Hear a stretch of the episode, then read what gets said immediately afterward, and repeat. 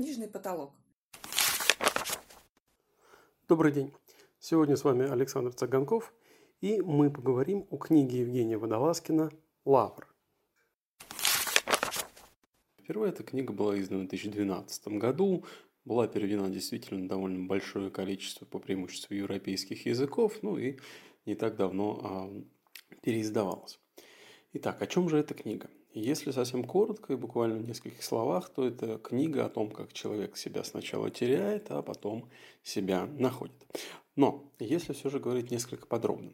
А, дело в том, что первоначально, как кажется, стоит сказать все же о контексте о том, о той рамке хронологической, культурной, исторической, в которой автор помещает своего главного героя.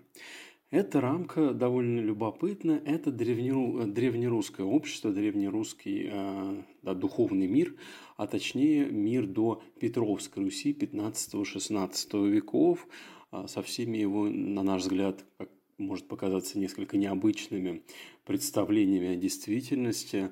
Ну, к примеру, одним из э, таких рефренов всего происходящего, который на фоне, по крайней мере, первой части книги непременно присутствует.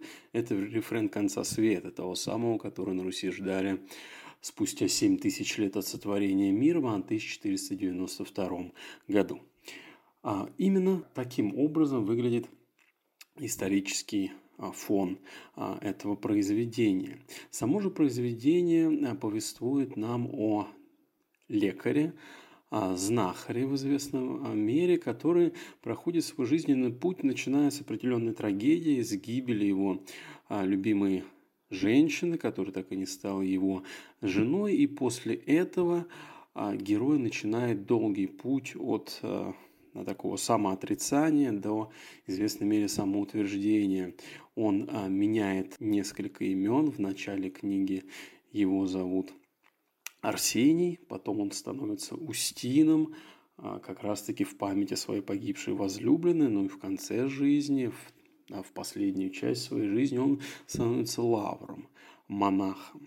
И вот здесь тема монашества как раз а, не случайно вновь появляется, потому что вот это вот характерное, ну не то чтобы смена имен, а отказ от одного имени на потере имени и приобретении другого. Это в том числе как раз-таки монашеская традиция, когда человек походит постриг, он как бы умирает на символическом уровне для одного мира, а когда он а, и рождается для другого. И это в том числе маркируется, знаменуется, обозначается а, дарованием нового имени. И поэтому у нас с вами Арсений в начале книги – да, Арсений, который совершает, как ему кажется, большую ошибку, а потом из-за нее страдает. В середине книги у нас Устин, а, знакарь, лекарь, который в том числе а, находится на службе князя.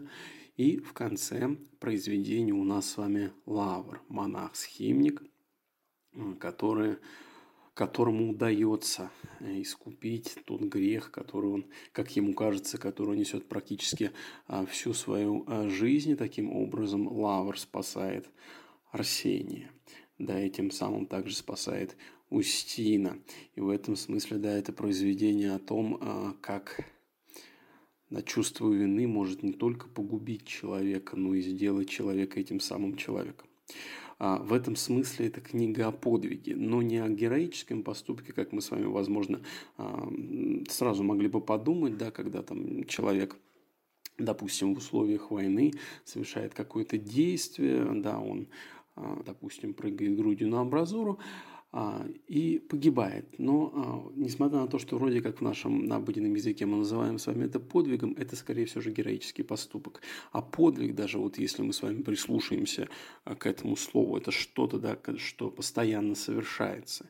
И в этом смысле путь Арсения, Устина и Лавра – это как раз-таки подвиг. Подвиг по несению вины и по самосовершенствованию, о самоспасении благодаря своему да, стойкости характера.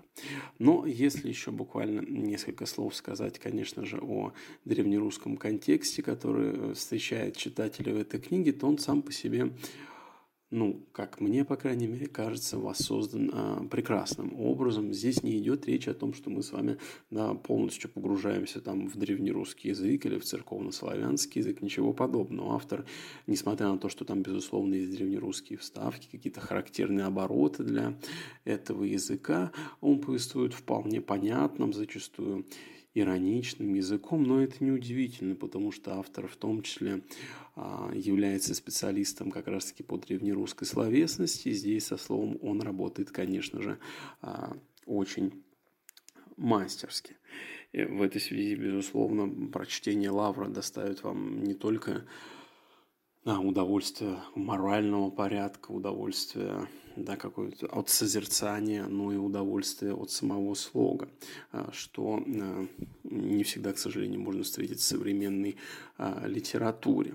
Безусловно, на страницах книги, книги появляются такие элементы, как э, древнерусские юродивые да, элементы культуры древнерусские юродивые, как я уже сказал, древнерусские представления о конце света, э, древнерусские представления о том, как должен и не должен хранить мертвецов или так называемых, да, погибших эм, не своей смертью, заложенных покойников, так называемых. Все эти очень для нас непривычные детали, но для древнерусского человека, являющуюся обыденностью, а, на страницах данного произведения Водолазкина, произведения Лавр, а, хорошо прописаны, и более того, они а, становятся, да, они появляются именно в контексте, и нам не кажется, что это просто какое-то чудачество. К примеру, в конце произведения Лавра, да, как, э, как хоронили Лавра, главного героя книги. Его просто вытащили э, в поле, э, привязав к ноге веревку.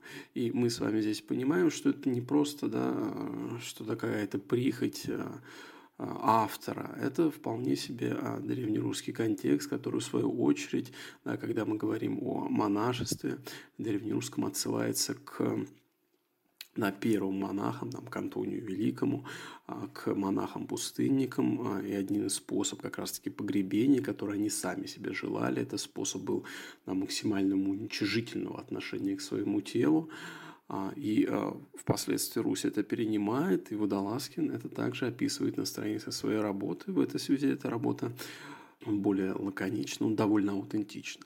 А, хотя в то же время там есть какие-то реминесценции, вспышки, да, и а, да, там, советской интеллигенции, которые тоже можно а, да, различить на страницах этих, э, этой работы. И в этой связи это не кажется работы да, о каком-то да, глубоком прошлом. Это не кажется чисто историческим романом. Сам автор да, называет его не историческим. А, да, это жанр не исторический роман, действительно. Там есть многие вещи, которые, возможно, для России, для Руси, для Московского царства являются константными, то есть неизменными. Мы их можем найти как в древности, так и в новое время, условно, так и в до, в допетровскую, в постпетровскую эпоху, отчасти в советское время и в нашей современности. И в этом связи прочтение книжки Водолазкина доставит вам большое удовольствие, интеллектуальное и, как я уже сказал, эстетическое. Поэтому а, всячески рекомендую вам эту книжку прочесть. Я думаю, вы не пожалеете.